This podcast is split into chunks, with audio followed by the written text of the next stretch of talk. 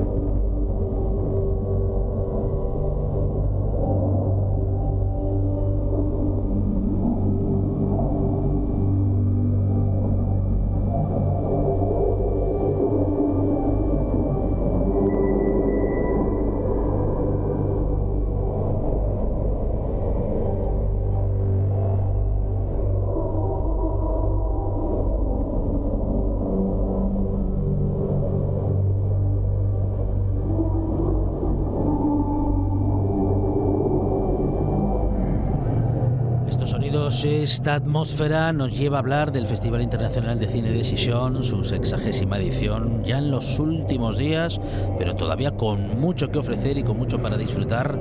Hablamos en este caso, y lo haremos en los próximos minutos, con dos directoras de cine que presentan sus obras, que presentan su propuesta cinematográfica, y en este caso lo hacemos con la gijonesa Ángeles Huerta. Ángeles, ¿qué tal? Buenas tardes. Buenas tardes. Bienvenida, bienvenida Ángeles a esta buena tarde. Bueno, ¿Qué, ¿Qué, atmósfera la que nos propones con estos sonidos? Bueno, aquí tenemos solamente sonidos que nos acercan ¿no? a, tu, a tu propuesta. Uh, pues mira, una, Una propuesta yo creo que muy adecuada para una tarde de, lluvia como la de como la de hoy, para una tarde noche de noviembre como la de hoy. Sí. Y sí, una propuesta de cine, a mí me gusta decir más gótico que, que de terror, ¿no? Ajá, ajá. Porque no deja de ser una película profundamente romántica, ¿no? De amores que van más allá de la muerte y eso es eso es el alma de, de lo gótico. Sí. Y, y, una película de frontera, de los límites entre entre España y Portugal, pero también entre lo masculino y lo femenino y entre los vivos y los muertos. Uh -huh, es eso de lo que trata la película. Bueno, muy bien.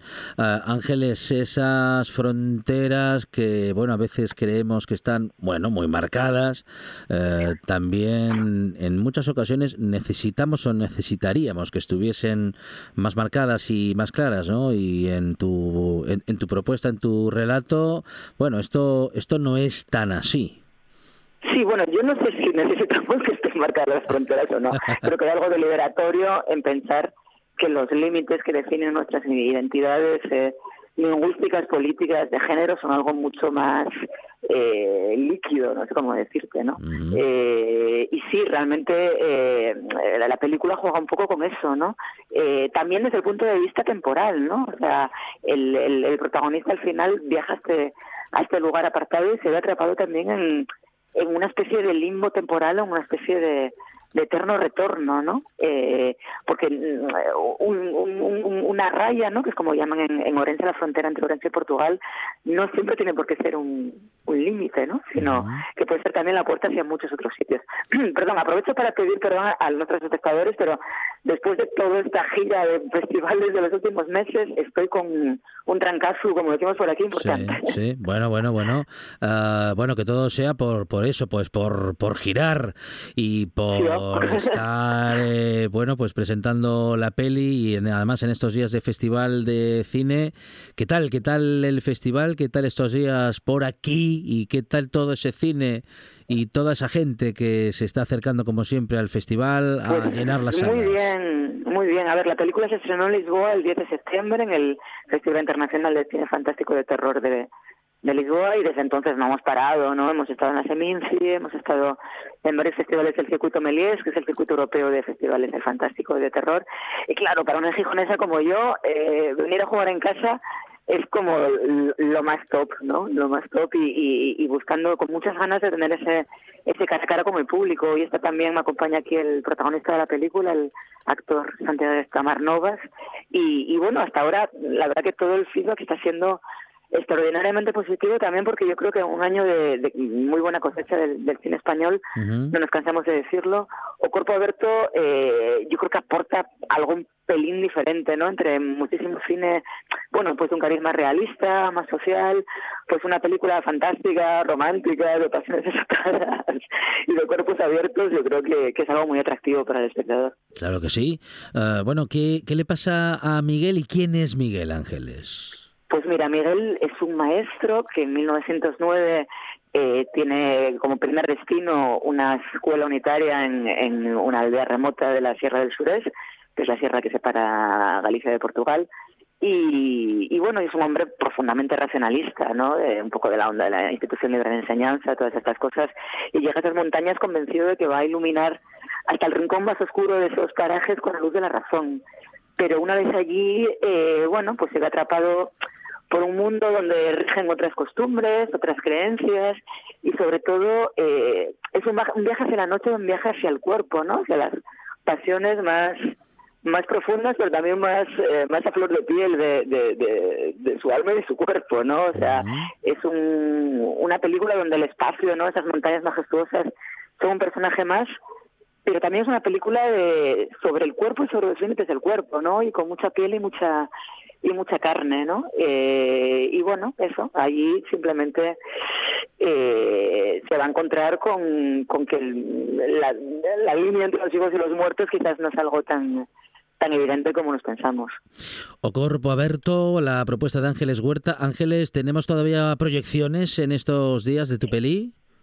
Bueno, eh, hoy se, echa, vamos a ver qué pasa con, con el palmarés, si tenemos opción o no, de que se repita el fin de semana, pero lo que le quiero comunicar a todos los, los oyentes es que el día 9 de diciembre estaremos en salas comerciales y, y tenemos asegurada también distribución en, en las salas de cine del, del Principado de Asturias, al menos creo que en Gijón, Oviedo y Avilés la ah, película va a poder verse. Es importante que los espectadores apoyen el cine español, eh, porque es un momento esplendoroso, pero también un momento muy frágil.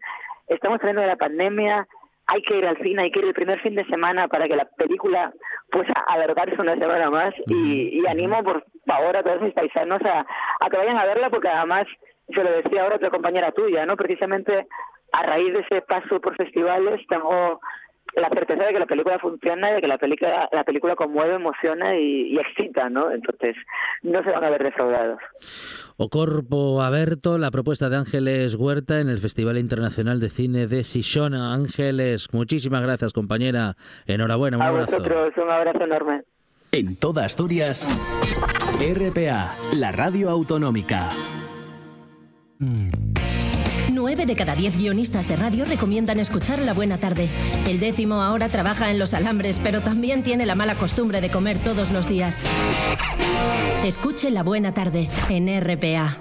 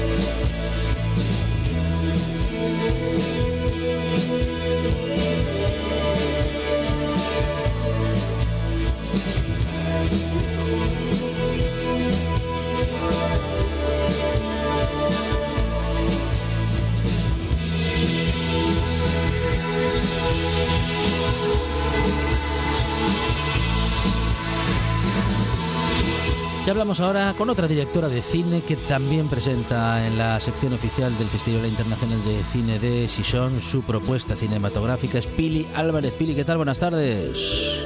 Hola, muy buenas tardes. Bueno, bueno, igualmente Pili y para nosotros siempre un placer hablar de cine y en este caso pues hacerlo con una directora que nos propone en este caso en la sección oficial Purperio, una peli sobre los falsos mitos de la maternidad, Pili.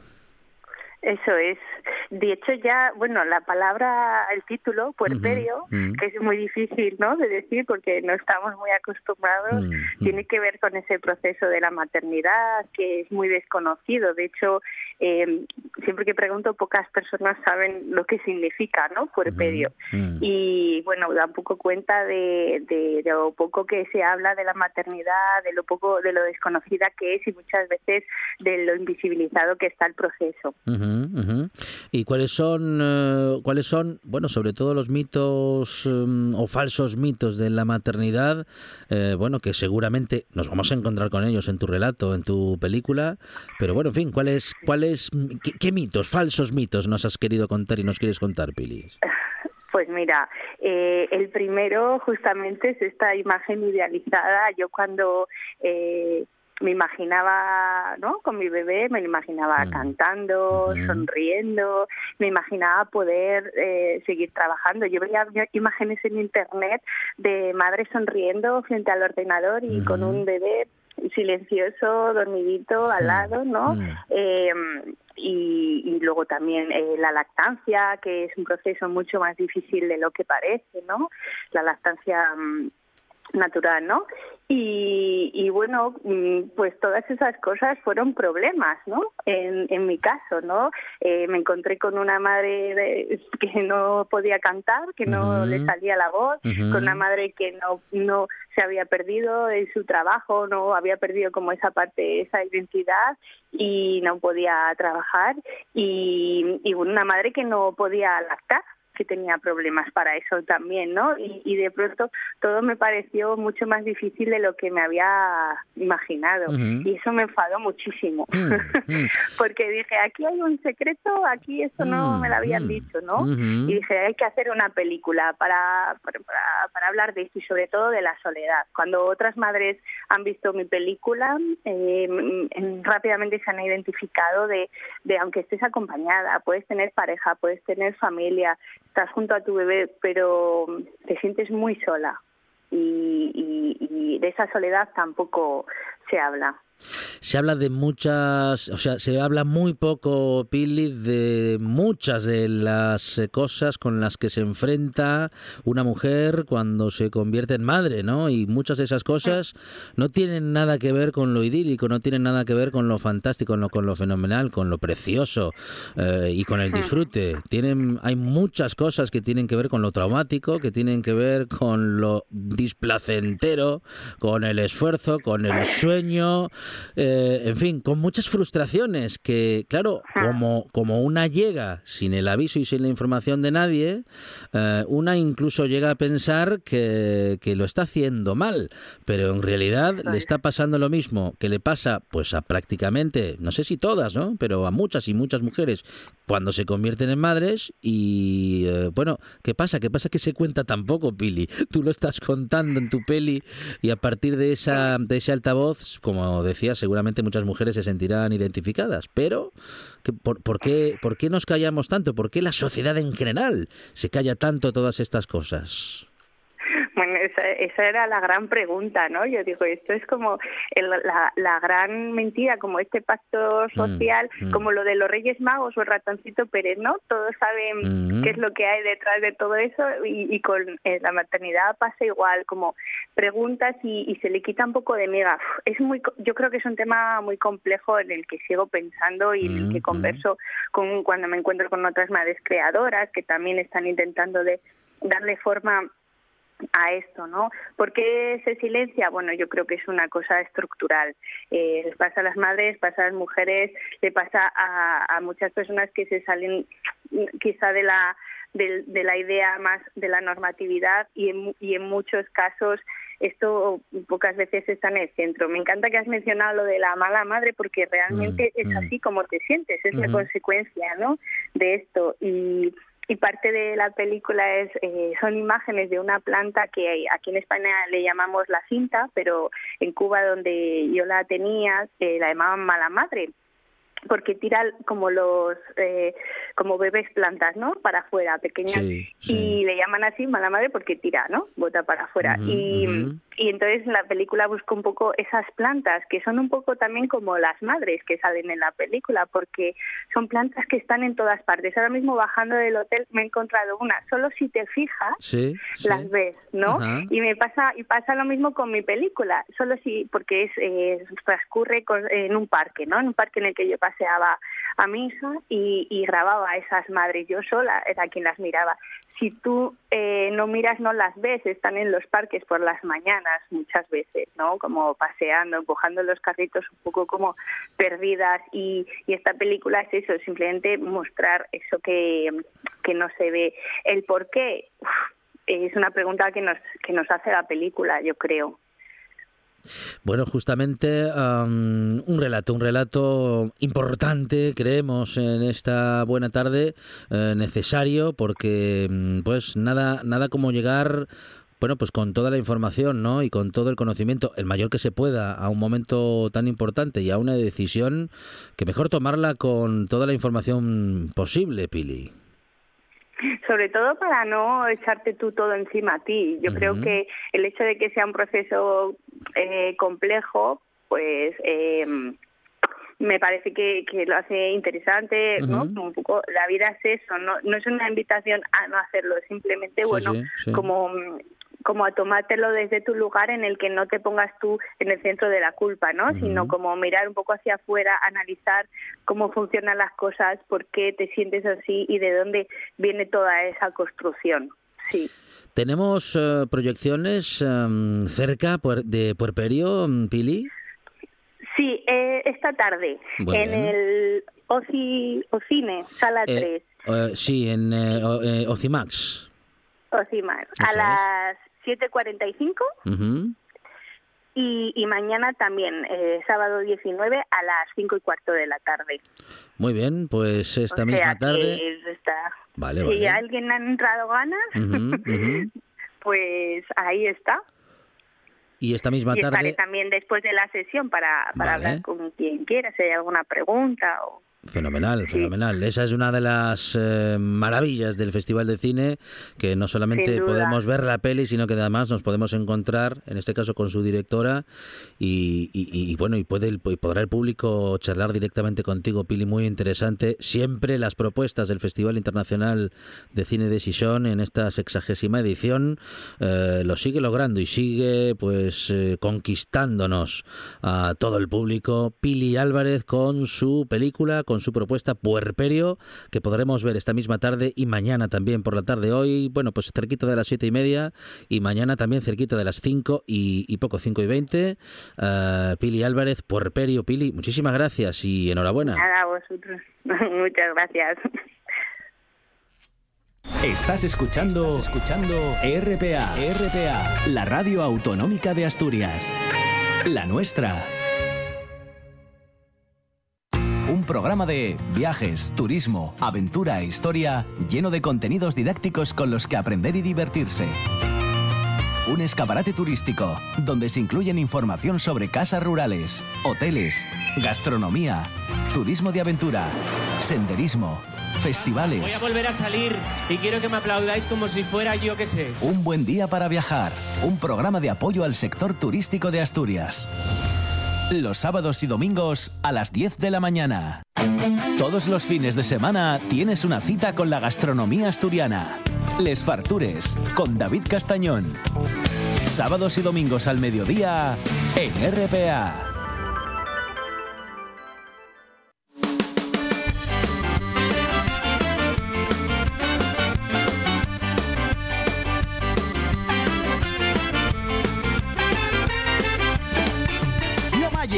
Mulata y mi opa un labrador. Mi abuelo un tipo bravo, tierra y revolución, tierra y revolución. Pero los chigres siempre glayen, no tenemos miedo, tenemos fame. Mi mamá era mulata y mi opa un labrador. Mi abuelo un tipo bravo, tierra y revolución, tierra y revolución. Pero los chigres siempre glayen, no tenemos miedo, tenemos fame. Tú mucho te metes y tú mucho te das. No sabes de topar, no sabes de tomar doble punantín, siempre riendo la gracia, mucha ronchería, mucha falta de ignorancia. Gaiteru, gaiteru, yo quiero ser ser gaiteru, gaiteru, yo quiero ser ser gaiteru, gaiteru, yo quiero ser gaiteru.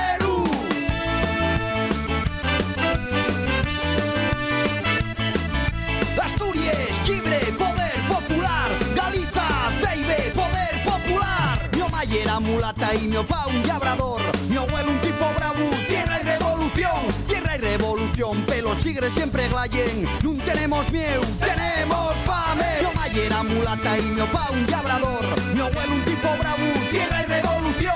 Tierra y revolución, chigres siempre glayen. Minutos ahora para salir a, bueno, pues salir, a caminar, pero con argumento, ¿eh? argumento geográfico y argumento gastronómico, porque tenemos, como siempre, a nuestros caballeros andantes de la radio, eh, y bueno, iba a decir que uno de ellos, no, dos, los dos eh, son también parte del sonido de esta RPA, y justamente les vamos a escuchar ahora a continuación. Castañón, ¿qué tal? Buenas tardes. ¿Qué tal, collacios? ¿Cómo vamos? Muy bien, Javi Solís, ¿qué tal? Bienvenido. Buenas tardes, muchas gracias Alejandro. Bueno, pues nos vamos a andar y bueno, y también a jalar, que de todo ello vamos a disfrutar, ¿no? Sí, oh. Eh, vamos a ir al Concello de Casu, a Redes. Bueno, ya sabéis que Redes y uno de los sitios de Asturias Sí. más espectaculares está en la zona centro Sí. y hay mucho por conocer y por percorrer, que siempre vamos a los mismos sitios. Así que vamos a proponeros un sitio donde Javi y yo nos topemos a Naide. Muy bien. Y una ruta circular, que Sí. aparte de prestosa, podéis hacerlo en el sentido que queráis. Son 8 kilómetros y medio de ruta y 400 de desnivel. Tardemos más o menos unas 3 horas en hacerlo. A la ida, toda subida, salimos del pueblo de Orllé, eh, que bueno, y un pueblo muy guapo que presta a dar una vueltina por ahí, porque está así muy guay, muy arregladín y, y prestoso. Tenéis allí una, donde hay la plaza del pueblo, un aparcamiento a bondo grande para pa ir. Ya hicimos alguna farturruta más saliendo de allí y esta allí es distinta. Esta vamos a percorrer lo que es el río del medio, que llamen. Entonces vamos a ir por el Valle Medio, por el Valle del Río Medio, hasta subir a una colladina que se llama la Bauga y claro, hay una subidina que al principio empezamos a hacerlo por pista. ¿Por qué? Pues porque hay mogollón de praos y mucha gente tiene ahí explotaciones ganaderas. Pero después ya empieza el camino de tierra y empezamos a entrar pues por una zona más de bosque con castaños, hablanos, con algún carballo también. Y claro, y ahí espectacular, porque redes, y que mires para donde mires, y un paisaje precioso. Y llegues a un alto, Sí. que hay ahí un par de cabanes y cuando llegues a la tufáis un 360 de estos, eh, guapísimo, ¿eh, Javi? No sé si quieres añadir algo ahí. Sí, no, bueno, estaba pensando en lo que estabas diciendo del caso y, y es uno de los sitios donde más tenemos lío de farturruta y ya poco nos queda por por sobre todo por comer, sitios por comer en caso ya, casi no tenemos ningún porque eh, ya prácticamente tuvimos en dos. Y lo del parque sí, lo del Parque Natural de Redes eh, pienso que ye, si no el más eh, guapo entre los dos tres mayores de que hay en Asturias. Yo por lo menos tengo mucha debilidad por esa zona y siempre que vamos, eh, para mí es pues una alegría, David. Bueno, hay que ir en cámara, siempre vais cámara en mano, sobre todo David, pero a, a redes especialmente hay que hacerlo, ¿eh? Sí, hombre, tú, eh, aparte, esta farturrota ya es guapa porque sales de un pueblín, empiezas a pasar por una zona de explotación ganadera, después meteste por una zona de bosque y cuando acaba esa zona eh, llegues a un alto que, que casi recuerda un poco el paisaje occidental, ¿no? Hay mucho gorbizu y luego tienes unas vistas al valle que, claro, que como pilles un día guapo, no como guay, pero como pilles un día guapo, Ujú. la verdad es que lle eh, abondo prestoso, ¿eh? O sea, lle, y un sitio muy guapo.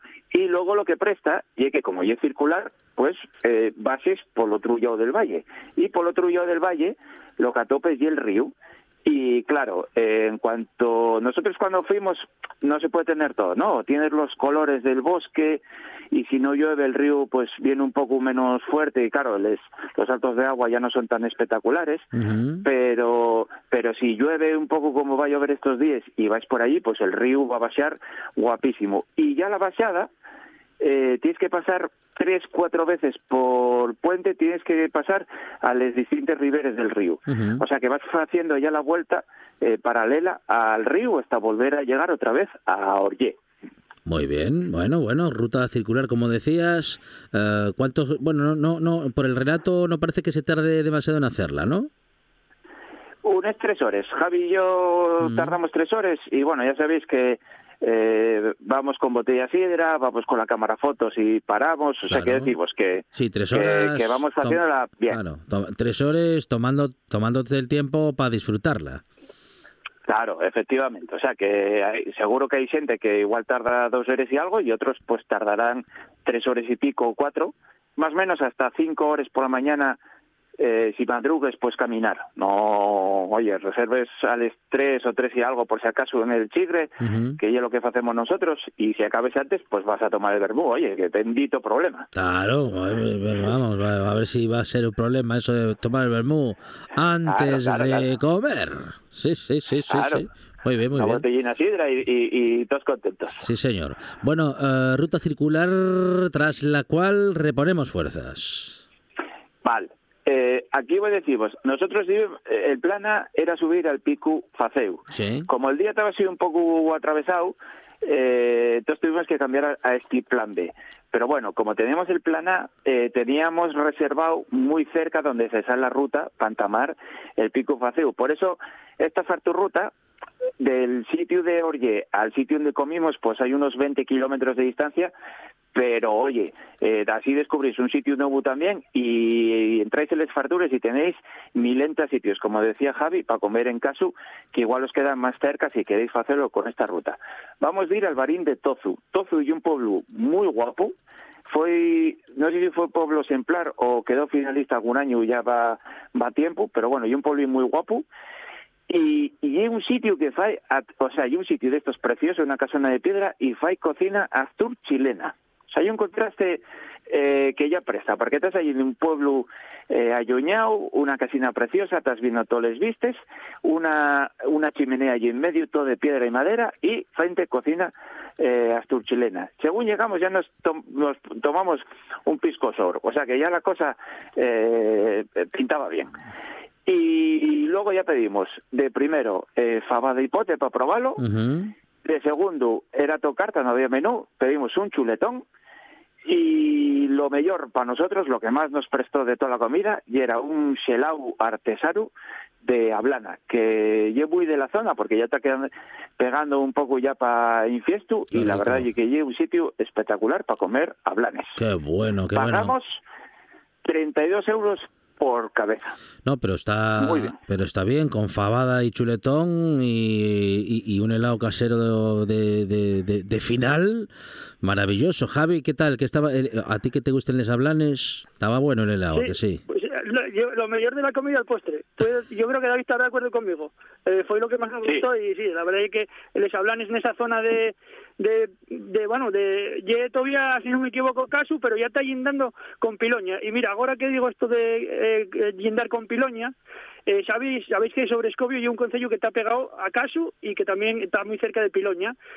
Y entonces los de sobre Escobio, eh, bueno, mucha gente lo sabrá, otra no, llámense eh, o, el gentilicio de los de Sobrescobio y collanes, y son collanes porque eh, cuenten que los primeros fundadores del Concello Sobrescobio bajaron detrás de una vaca blanca del Monte Colla, y por eso los de Sobrescobio son collanes, y mucha gente no sabe por qué, por qué Fíjate, fíjate. Bueno, bueno. Pues em, bueno, y, y, seguimos sabiendo. Bueno, ahora sí que sabemos por qué, Javi. Sí, sí, sí, yo que me contarlo por, por el tema este de que está yendo con Piloña, ¿no? Y que, que bueno, Sobrescobio como es un concello que está en el Parque Natural de Redes, pues eh, por eso eh, tienen esa denominación los de Sobrescobio, porque eh, dicen que eso, que vaciaron los de los primeros pobladores del Monte Colla y que hay un monte de Piloña, y entonces por eso son collanes los de Sobrescobio. Bueno, bueno, bueno, bueno, todos los días se aprende algo nuevo, seguro que esta historia, al bueno, pues habría, habrá gente que en Asturias sí que la pudiera conocer, pero como dices, Javi, no, no, vamos, que no es demasiado conocido el ese origen, eh, digamos que toponímico. Eh, no, a ver, la, la, la gente de la zona de red, Piloña y demás, sí lo Claro, pero lógico. tú en Truguesi a un del centro, a un Avilesín, por ejemplo, Sí. eh, ¿cómo se llaman los de Sobrescobio? Y bueno, yo pienso que muchos no lo saben, y los que lo saben igual no saben por qué lle, porque lle una palabra que no tiene que ver con Sobrescobio, ¿no? No lle de algo etimológicamente eh, pues parecido al nombre de Sobrescobio, sino que tiene que ver con el Monte Colla de Piloña. Muy bien, muy bien. Bueno, eh, David, hay que ver todo lo que nos cuente y nos revela Javi, ¿eh? Hombre, lleva una enciclopedia de combates, se presta por la vida porque, Sí. o sea, tú cuando vas a los sitios, tú te das cuenta que aquello es guapo, pero si para encima te lo expliquen así de bien y sabes el porqué de las cosas, pues lo valores más todavía. Claro que Entonces, sí. ye Javi Solís, ye, ye indispensable ya para este país. Muy bien, muy bien, claro que sí, claro que Bueno, sí. bueno, a ver, a eh, ver. tampoco tampoco me adobéis tanto que después tenéis que comerme, ¿eh? Ma- mañana los cacharros pásenlos tú, ¿eh, Javi? bueno, anda, sí, no, tendré que pagarlos yo, sí. Bueno, bueno. Claro, claro. Y vamos a recordar que mañana tenemos otra edición de Les Fartures, eh, mañana sábado a partir de las 12 del mediodía y que el domingo tenemos Les Fartures justo, justo a la hora de comer o del vermú, porque el domingo a las 2 de la tarde, pues igual estamos entre una cosa y otra y es una, una hora fantástica el domingo para poder escuchar Les Fartures porque tenemos mm, partido del Real Oviedo, entonces tenemos un poquito más temprano un buen día para viajar, que empieza a 10 menos cuarto, y a las 2 de la tarde, después de los deportes, David Casañón con una edición de Les Fartures y en este caso una edición especial desde el Ayuntamiento de La Viana, David. Sí, la verdad es que presta porque, bueno, yo sabéis que vivo en Ñangreu, a Llaviana voy Mm. eh, muchísimo porque hay sitios donde donde como casi, bueno, como como en casa o, o mejor todavía. Y, y la verdad es que, oye, presta que, que nos llamaran desde el ayuntamiento para dar a conocer la gastronomía de Llaviana, que ye, pienso yo, abondo desconocía y tiene mucho que ofrecer. Hay una montonera de gente mozo que está por ahí puseando, haciendo cosas muy buenas. Pues no, pues lo recordamos, Les Fartures, mañana a las 12 aquí en RPA y el domingo a partir de las 2 de la tarde con David Castañón y posiblemente en algún eh, capítulo, no sabemos si este fin de semana o en próximos, pero siempre con sorpresas en las que también puede aparecer Javi Solís o muchas otras de esas que presta encontrarse en la radio, por eso hay que escuchar RPA y por eso hay que escuchar Les Fartures y ahora hemos escuchado una farturruta justamente con David Casañón y Javi Solís. David, gracias, un abrazo. Un abrazo, cuidaos. Javi, hasta pronto. Hasta pronto, Alejandro, un abrazo. Cocina tradicional y de vanguardia, guisanderas, estrellas Michelin y fartures que sacan Michelines. Les Fartures con David Castañón. Sábados y domingos, después de un buen día para viajar en RPA. Un programa de viajes, turismo, aventura e historia lleno de contenidos didácticos con los que aprender y divertirse. Un escaparate turístico donde se incluyen información sobre casas rurales, hoteles, gastronomía, turismo de aventura, senderismo, Voy festivales. a volver a salir y quiero que me aplaudáis como si fuera yo que sé. Un buen día para viajar. Un programa de apoyo al sector turístico de Asturias. Los sábados y domingos a las 10 de la mañana.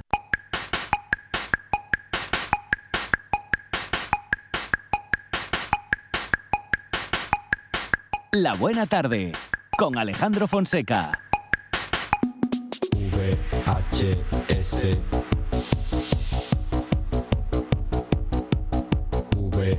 VHS VHS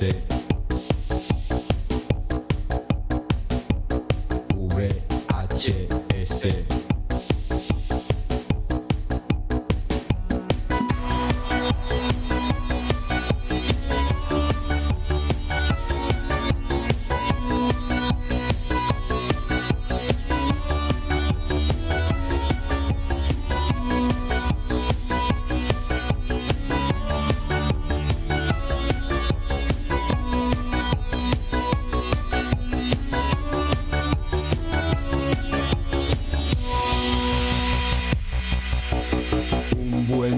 buen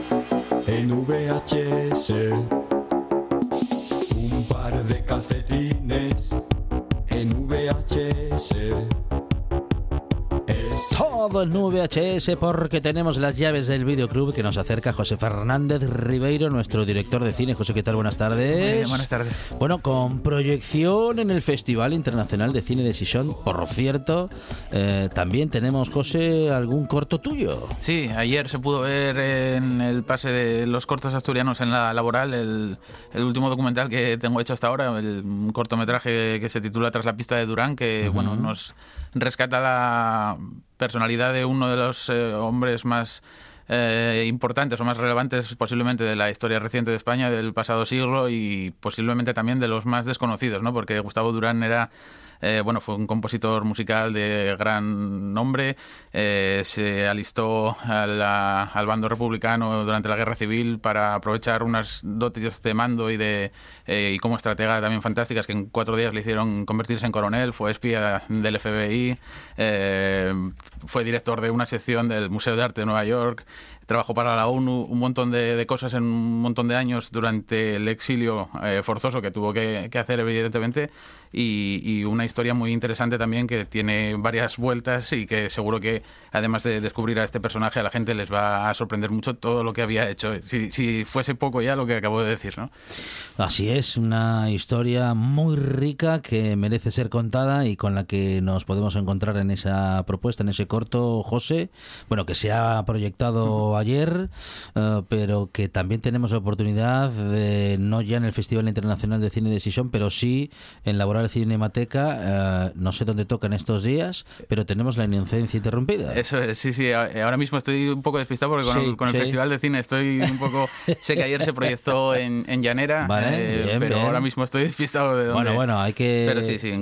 ponemos la inocencia interrumpida y a ver si lo tenemos cerca de casa. Sí, seguro, porque, bueno, eh, por, por suerte, gracias a la Cinemateca Ambulante está distribuyéndose por toda Asturias y difícil será que no te pille más o menos cerca para, bueno, encontrarte también con una historia que, bueno, que creo que es bastante importante para, para bueno, nuestro pasado y para nuestro presente.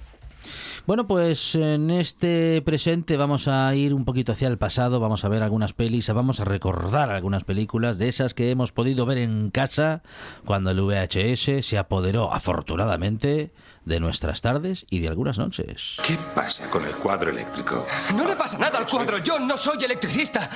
Me llamo Dennis Rafkin. ¿Tú eres Dennis Rafkin? ¿Quién es Dennis Rafkin? En mi despacho ya me avisaron de Pensará este que estoy como una cabra, ya, ya lo sé, pero tenga paciencia conmigo. Yo cazaba energías espirituales desplazadas con su tío. ¿Cómo dice?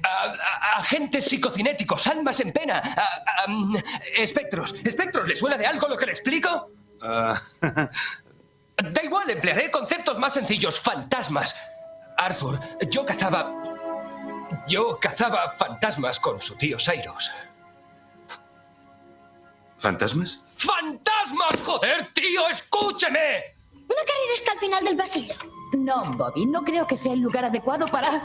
Venga, tío lento, ¿qué haces? Sé que puedes ir más deprisa. Mi abuela te ganaría, hasta una niña te ganaría. ¡Fantasmas! Ya... Ya sabe.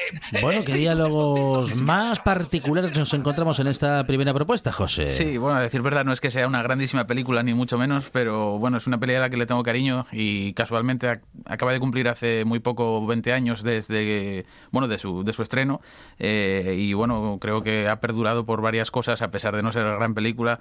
Es 13 Fantasmas, una película eh, dirigida por Steve Beck en 2001 eh, Steve Beck no hizo mucho cine, solamente dirigió esta película y un año más tarde Barco Fantasma, que tampoco funcionó muy, bien, al igual que esta, eh, que en realidad lo que era era, digamos, un remake de una historia de Rob White que ya se había llevado al cine en 1960 con eh, Los Trece Fantasmas, en una película bueno, muy inocente, eh, con eh, efectos visuales y especiales muy rudimentarios, con transparencias, con objetos flotantes y cosas así, eh, pero que compartía también cosas con esta película, como por ejemplo que los habitantes de la casa tenían que utilizar unas gafas especiales para poder ver a los, a los, a los espectros, digamos, ¿no? Y de hecho incluso se había diseñado un un juego para los eh, espectadores que asistían al cine para que pusiesen una especie de gafas para verlos y demás, una cosa muy curiosa para la época.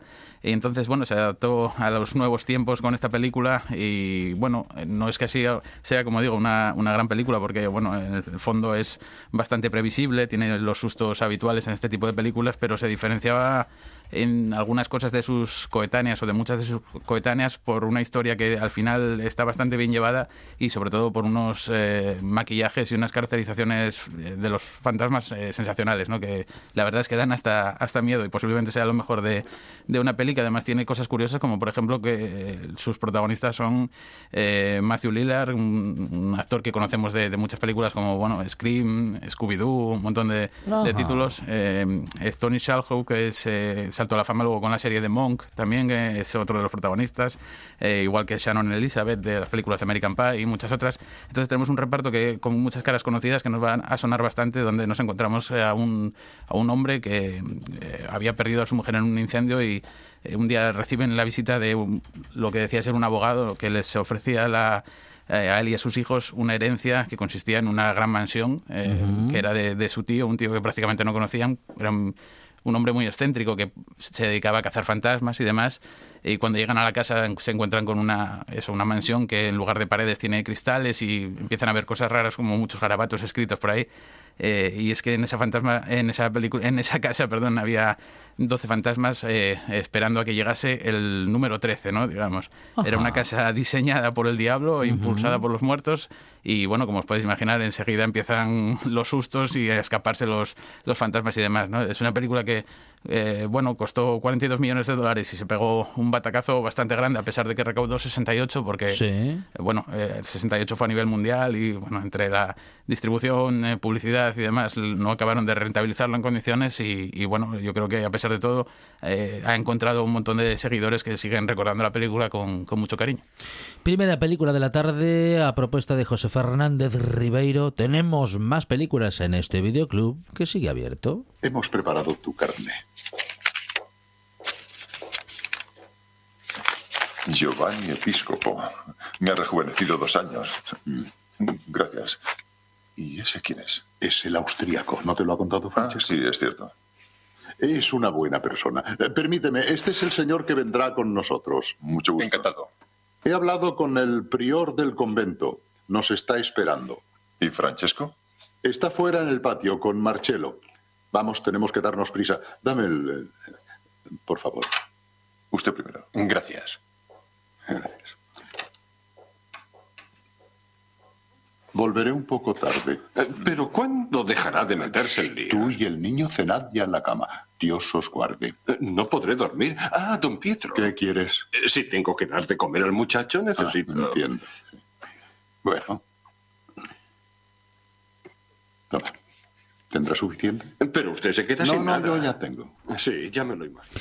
Bueno, segunda película de la tarde que nos lleva a Roma y pues a un ambiente muy eclesiástico. Sí, muy eclesiástico y bueno, todavía humeante de, por las, las bombas. Esto es posiblemente eh, una de las obras cumbre del neorrealismo italiano. Esto es Roma, ciudad abierta de, Rossellini, una mm. joya de 1945 que, eh, bueno, no, nos descubre mucho del director porque ya había hecho Alemania año cero, ya había hecho Stromboli y Tierra de Dios, había hecho un montón de cosas, eh, pero en este caso nos llevan a la Roma del 44, ocupada por los alemanes, donde, bueno, los habitantes viven oprimidos, lógicamente, mientras varios miembros de la resistencia local luchan ante esa situación, ¿no? Entonces, en esta película eh, encontramos varios personajes muy importantes. Posiblemente dos sean los más interesantes, como escuchábamos, uno de ellos era Francesco, que era un tipógrafo eh, que tiene que ayudar a un amigo comunista eh, por una situación ahí complicada, porque además le coincide que justo en ese momento iba a casarse con, con Pina, que era una mujer que era viuda, tenía un hijo,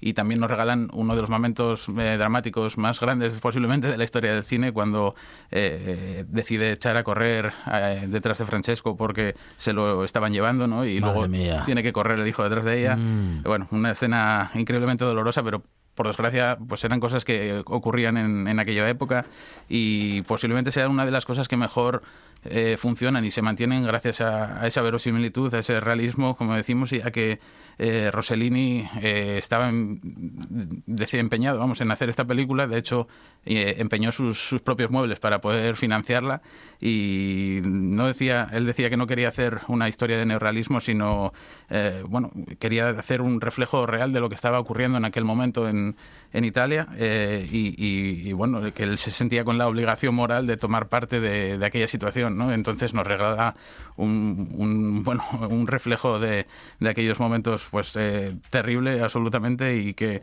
como decía tiene otro personaje muy importante que es Don Pietro que era eh, como decías también el tema eclesiástico era un cura que apoyaba la causa y ofrece bueno su ayuda a la resistencia y al final de la película también acaba pagando eh, por todo ello. Y bueno yo creo que es una de esas películas que eh, son imprescindibles para cualquiera que amante del cine si no la han visto todavía eh, porque además muchos de los actores eh, salvo dos eh, todos los actores no eran actores no eran gente pues de, de la calle o actores amateur como mucho. Y, bueno eso también aporta pues mucho mucho realismo a la, historia no además en el primer momento en que Feli- Rossellini decidió escribir la historia, que todavía acababan de pasar dos meses de- del último conflicto y, y en aquel primer momento, pues uno de los colaboradores para escribir el guion eh, fue Fellini, ¿no? Entonces entre ellos dos y el guionista de la película hicieron esta historia y salían a la calle a buscar historias de, de la gente que les habían pasado para poder trasladarlas también a la película y yo creo que, eh, bueno, es una, una joya que habla por sí sola y que, bueno, con los años que tiene sigue siendo Sin duda, sin duda. Roma Ciudad Abierta es una de esas películas que hay que ver um, y algunos tienen la suerte de no haberla visto todavía y tienen esa suerte de poder verla por primera vez. Algo que no se olvida. Roma Ciudad Abierta, segunda película de esta tarde, que hablando de películas que hay que ver... ¡Ay, madre mía! ¿A que no tienes huevos, Paco, para salir mañana con el palo? ¿Lo dice en serio o en broma, señorito Iván? Hablo en serio, Paco, te lo juro. Tú me conoces y sabes que con estas cosas de la caza yo no bromeo. Y con tu chico. El Kirce, digo, no me gusta, vaya, siempre parece que le hace a uno un favor. Y para no estar a gusto prefiero no salir al campo. Pero, señorito Iván, ¿dónde quiere que vaya con este engorro?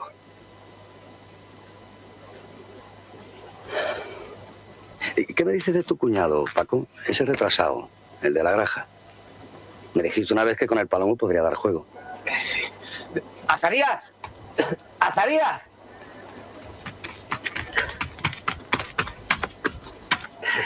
El señorito Iván quiere llevarte mañana al campo con el reclamo. ¿Con Milana? Aguarda, hombre, no se trata ahora de la Milana, sino del cimbel, de los palomos ciegos. Hay que amarrarlos a la copa de la encina, moverles con el cordón. ¿Como en la gana con el señorito? Talmente, Azarías. ¡Wow!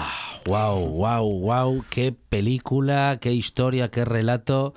Qué actores y mm, qué, qué admiración y a la vez qué odio le tenemos en Sí. esta película a Juan Diego. Sí, sí, es un- una pena, ¿no? En esta película es uno de esos eh, Oh. señoritos de, de- Sí, sí. de la... Pero bueno, ta- también lo hace Claro, claro. que, bueno, en fin, que nos produce un rechazo tremendo Sí, ese sí. personaje, Sí, nos brutal. produce mucho rechazo y además eh, la elección del papel por parte de, de Mario Camus fue, bueno, por intuición. Él no lo había visto nunca en ese registro y de hecho eh, pensó que podía dar muy bien en- con ese, bueno, ese perfil, digamos, de eh, como el que muestra en la película, ¿no? Y la verdad que acertó de pleno, ¿no? La verdad que esto es una, una joya. Si antes hablábamos de que eh, Roma Ciudad Abierta es posiblemente la una de las obras cumbre del neorrealismo, pues eh, Los Santos Inocentes de Mario Camus es posiblemente una de las mejores, o sin duda, una de las mejores películas de, del cine español que adaptaba la obra de Delibes de unos años antes y, y que, bueno, nos... eh, Vaya dos. ya, claro, es que nos ofrece eso, un- una, una, una retaíla de, de montones de cosas imprescindibles, ¿no? Como dices, eh,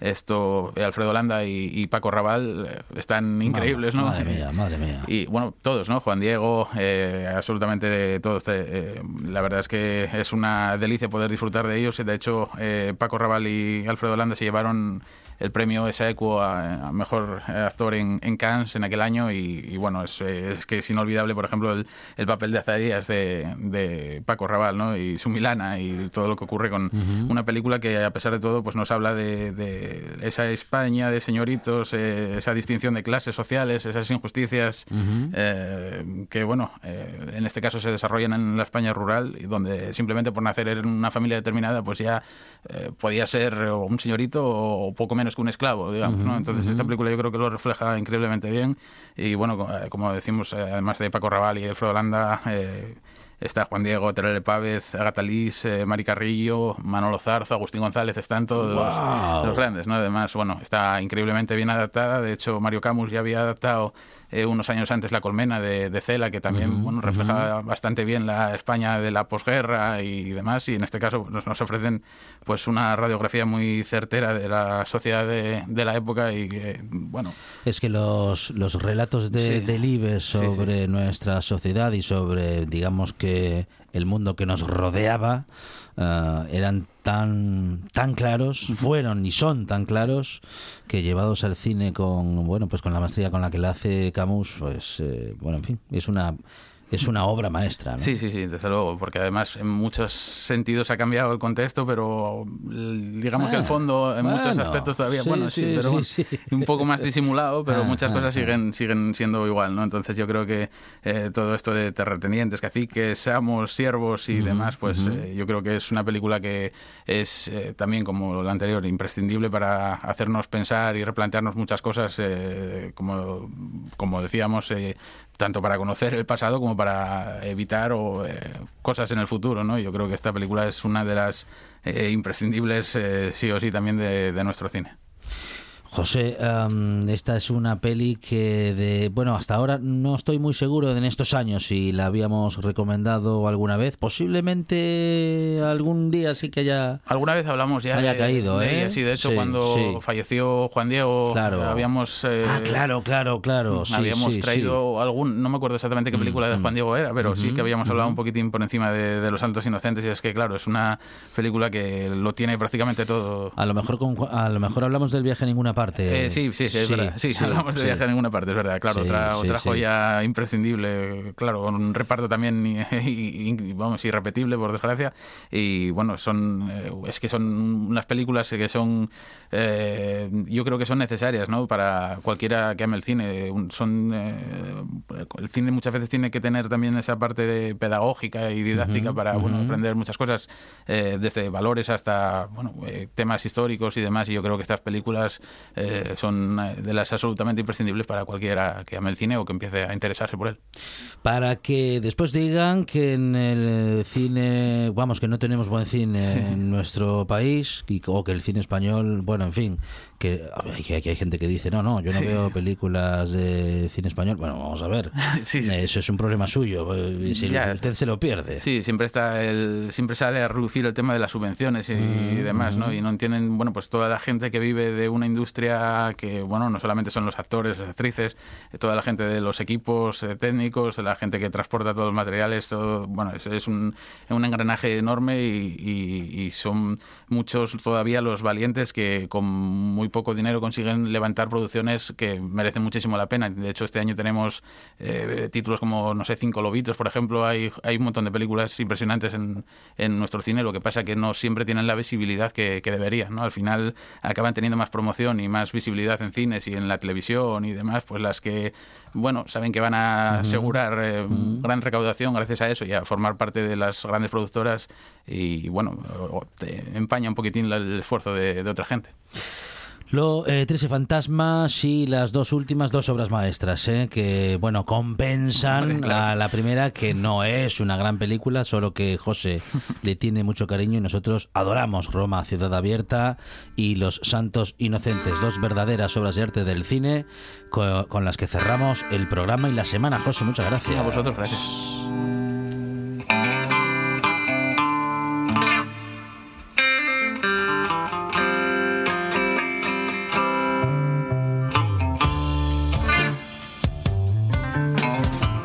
Vamos a escuchar la gran propuesta de Juan Said para despedir nuestro programa y la semana. Eh, buen fin de semana para todos. El lunes regresamos aquí a RPA a partir de las 4 con más buena tarde y más radio.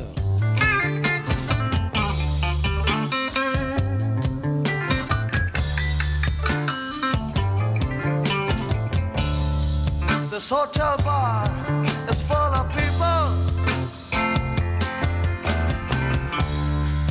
piano man is really laying it down. Even the old bartender, as high as a steeple.